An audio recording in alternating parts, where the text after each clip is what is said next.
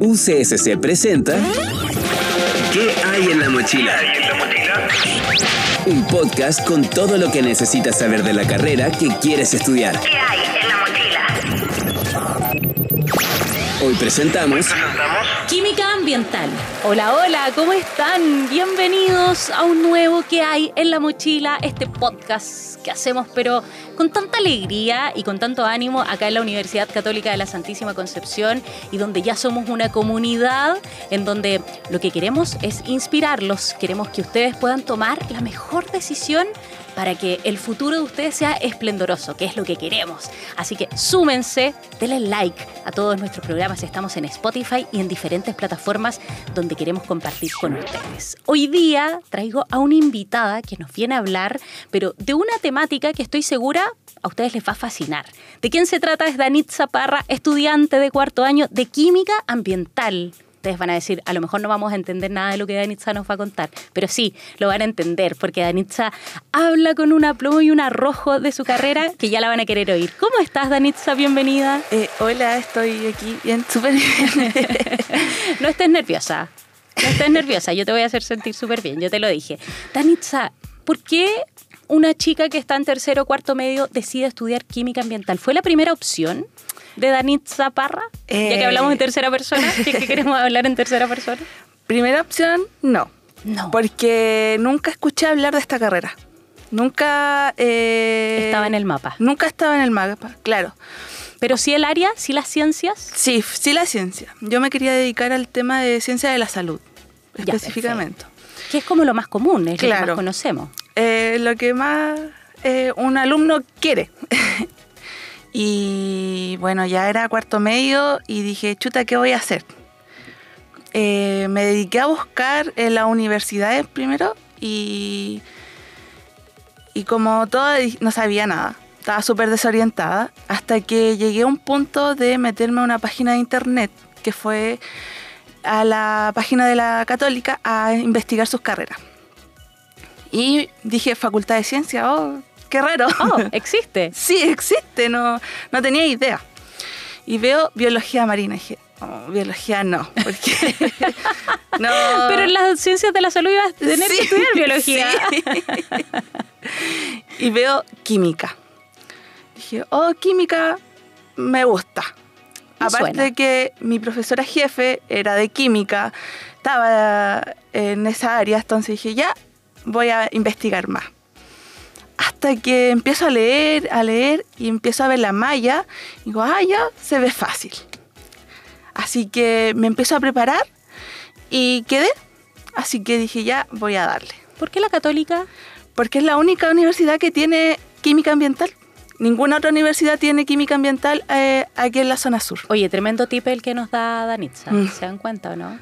Y ahí ya después fue todo bien Claro. sobre hojuelas, ¿o no? No, o sea, fui de a poquito entrando en este mundo. ¿Y qué es lo que te ha encantado para llegar a cuarto año y no haber claudicado? Sin tener, porque en el fondo lo elegiste, digámoslo con todas sus letras, medio por tincada, porque se veía, porque quizás la malla te convenció, había algún nombre que te, que te parecía llamativo. Sí. ¿Pero qué te ha ido encantando en estos años, Dani? Lo que me ha ido encantando eh, principalmente ha sido los profesores que tenemos. Porque, Sabes que no eres la primera que nos, nos cuenta eso. No eres la primera. porque es más que o sea, una facultad, sí, eh, nosotros encontramos como cariño en los profesores. Los profesores nos tienen las puertas abiertas en caso de cualquier consulta, en caso de que nosotros tengamos algún problema, eh, nos dan todas las facilidades para que nosotros eh, podamos avanzar en nuestra malla y poder salir eh, en el tiempo correspondiente. O sea, es súper eh, acogedor estar ahí. Es como, porque siempre está este mito de que cuando entramos a la universidad es un cambio súper brusco del colegio, en donde todos somos un grupo, en donde nuestro profesor jefe es prácticamente un- una extensión de nuestra familia, de nuestras casas, y uno llega a la universidad y dice, no, el ambiente es más frío, uno tiene que crecer así de golpe. Tú dices que aquí es un tanto diferente. es mucho diferente a lo que me decían en el colegio. O sea, uno no llegaba con una tarea en el colegio y decía, no, en la universidad no te van a aceptar eso. Pero, mucha aquí llegamos a clase, profesor, sabe que no puede traer este informe. Me pasó este inconveniente, este, ya no importa, eh, tráelo eh, en dos o tres días más. Entonces entienden la problemática que puede estar pasando. Y, es, y eso es eh, más allá de ser un profe, es ser, eh, ponerse en el lugar del otro eh, específicamente. Y desde la perspectiva de los contenidos, porque hoy día química ambiental, sobre todo la facultad que tú nos mencionas, está muy orientada a lo medioambiental, tienen una infraestructura bien potente, está mm, eh, este mm, esta inmueble ahí de monitoreo en Caletalenga, tienen eh, muchas posibilidades y me imagino también harta conexión con el terreno, entonces eso también ha sido un punto importante, ¿no? Claro, eso ha sido igual eh, un factor muy importante dentro de nosotros, porque nosotros como químicos ambientales tenemos que estar sí o sí en el terreno. Eh, estos dos años de pandemia fue muy difícil, pero aún así eh, logramos eh, tener los contenidos que necesitábamos como químicos. Específicamente en lo que se centra en la facultad que es el área acuática. Nosotros hemos ido a varios lugares a tomar muestras, contamos eh, siempre con todos los equipos necesarios y sobre todo eh, la seguridad que necesitamos al momento de ir a- al lugar de muestreo. Me han contado que los profes son súper aperrados en los Sí. terrenos. Nos subimos hasta un Zodiac, eh, ahí al medio de la laguna, al medio de, de de la desembocadura, así que sí son aperrados. ¿Qué hace un químico ambiental para alguien que nos está escuchando y dice, oye, ya, me, me convenció Danitza, pero ¿qué hace? ¿En qué trabaja después un químico ambiental? Un químico ambiental, eh, primero que nada, tiene que eh, tener en cuenta que su trabajo principal es prevenir y buscar una solución a cualquier problemática medioambiental que exista. Como hoy en día estamos afectados principalmente por el calentamiento global, existen muchas eh, problemáticas que, las, que están afectando al, planeta.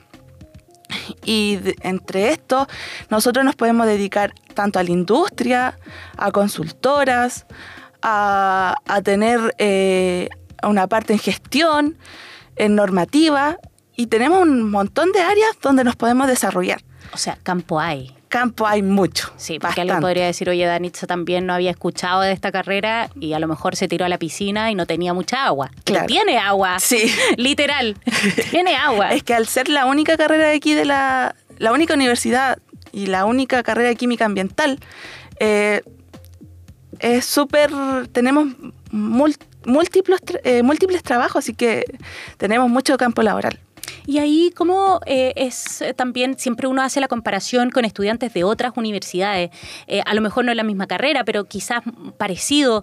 Eh, ¿Cómo vamos ahí? ¿Cómo está la católica, sus profesores? Bueno, tú decías toda esta parte más emocional de los profesores, pero también en cuanto a contenidos, a base, a la modernización también que puedan tener de su malla, que tiene que ir moldeándose, pero yo creo que cada muy un corto tiempo, porque va evolucionando también el, el mundo, el medio ambiente. Claro, hace poco eh, obtuvimos la certificación eh, de seis años y donde hubieron eh, cambios en la malla. Yo como, cuando yo entré en primer año, teníamos un ramo que es Introducción a la Química Ambiental. Y eso te va mostrando de una perspectiva eh, general, te llevan a empresas, lo que tú te puedes desarrollar, lo que tienes que hacer y todo. Pero en ese entonces teníamos un profesor para todas las áreas, tanto suelo, aire y agua. Y desde que nos preguntaron a nosotros si eso estaba bien, nosotros le dijimos que ojalá fuera un profesor por área. Y ese cambio fue bueno, porque por lo que he conversado con mis compañeros de otras generaciones más, más nuevas, eh, nos dicen que eso le ha ayudado harto como a centrarse en el área que ellos quieren trabajar. Por ejemplo, hay un profesor específico que trabaja en suelo, otro profesor específico de aire y otro de agua. Entonces, cada uno con su, con su tema, al igual que contaminación ambiental. Eh, antes se dictaba solamente un profesor y nos piden la opinión a nosotros como estudiantes para ver si se puede realizar un cambio. Y nosotros dijimos que ojalá lo mismo, que un profesor por área, porque eh, no es lo mismo que un profesor hable de todos los temas si no tiene como... La especialización. es- su especialización, claro. Me imagino que se nota este cuerpo de profesores con eh, en un 90% con posgrado, se nota finalmente ustedes lo, lo perciben. Claro, se nota mucho. Mira, yo hoy ahora estoy haciendo mi unidad de investigación que es un curso hito para poder eh, obtener mi licenciado en química. Y bueno, varios nos peleamos, varios profesores, porque eh, Es mío. es mío, claro. No, yo quiero esta porque me gusta su área y es seca. Y no, yo quiero este porque... Pero más que eso, eh, como te comentaba, es la cercanía que uno tiene con el profesor y uno a medida que va avanzando en los cursos eh, puede apreciar eh, cómo el profesor se maneja en esa área. Cómo es tan seco para resolver un problema o tan bacán así eh, para hablar de distintos temas a la vez y de, de otra perspectiva más que nada. Así que eso se nota mucho, bastante el tema de que son secos en su. Oye, y es increíble también, Danitza, y me ha pasado en todos estos programas que hemos hecho, en estos eh, encuentros que hemos tenido con estudiantes, con profesores, el amor con el que hablan, es como que se transmite finalmente, dan hasta ganas, dan hasta ganas de estudiar. Danitza Parra, ella es estudiante de cuarto año de Química Ambiental, ustedes la están escuchando en este nuevo en esta nueva emisión de ¿Qué hay en la mochila? que hacemos acá en la UCSC. Estás escuchando ¿Qué hay en la mochila? Danitza, mejor anécdota universitaria que se pueda contar. Mejor anécdota. Que se pueda contar, Danitza. Eh, yo creo que la mejor anécdota universitaria eh, ha sido cuando vamos a terreno. No eres la única. ha sido cuando vamos a terreno y tuvimos una experiencia en San Pedro, en la Laguna Grande, en donde nos tuvimos que subir al Zodiac. y el Zodiac, para variar, con la ola se movía por allá, por acá. Y entre esa, una compañera va y por nada se cae al agua. Pero ahí decías que iban con los elementos de seguridad, Claro. afortunadamente. Claro, íbamos con todos los elementos de seguridad, así que no le pasó nada, pero eso ha sido como la mejor anécdota que hemos tenido. ¿Ramo más complejo que te ha tocado? Uf, operaciones unitarias. ¿De qué se trata? Eh, de los procesos em, que uno puede desarrollar en la industria, pero es totalmente matemático. Y Mucha matemática, matemática simple, no derivada, ni integrales, nada. pero sí era mucha suma, resta, división, multiplicación. Y eso enredaba bastante. pero superable. Ahí Sí, nos superable. contaba que la puerta de los profesores está siempre abierta. Sí, uno mandaba un correo y la profe respondía al tiro, así que Danitza, ¿qué le decimos a quienes nos están escuchando y que se encontraron igual que tú con esta química ambiental? que no tengan miedo, de que se atrevan, de que si algún día tienen alguna duda, si tienen algún problema, los van a escuchar, de que independiente que le digan no, quizás no hay trabajo, o quizás ven que, claro, el, el puntaje de nosotros es muy bajo, pueden decir, ay, no, que fome. Pero no es así. No es una carrera fome, porque nosotros como químicos ambientales nos estamos desarrollando para salvar al mundo, por así decir, Y salvar al mundo, es verdad. eh, de los problemas que tenemos y especialmente eso, de que no tengan miedo a atreverse con la química, que siempre hay algo nuevo, hay... Como toda ciencia, eh, necesitamos investigar y más que nada eso. Danitza Parra, nuestra invitada a nuestro nuevo ¿Qué hay en la mochila? de esta semana, de este día, depende de cuando ustedes lo estén escuchando.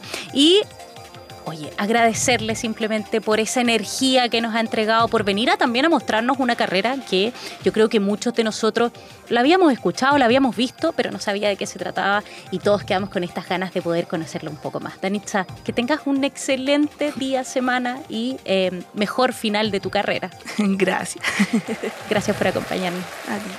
Bueno, ahí la teníamos a nuestra invitada. Oye, qué ganas de eh, conocer más carreras y así lo vamos a seguir haciendo. Se dan cuenta que se repiten conceptos, cercanía con los profesores, em, mallas curriculares que se van adaptando a los tiempos. Es em, una constante en todos los invitados que hemos tenido a nuestro programa. Súmense, síganos, háganse parte de esta comunidad que tenemos a través de las distintas plataformas de la Universidad Católica de la Santísima Concepción. Estamos en todas las redes sociales y queremos que ustedes sean uno más de ese grupo. Así que yo los espero muy pronto y nos encontramos aquí, en esta misma dirección. Chao, chao.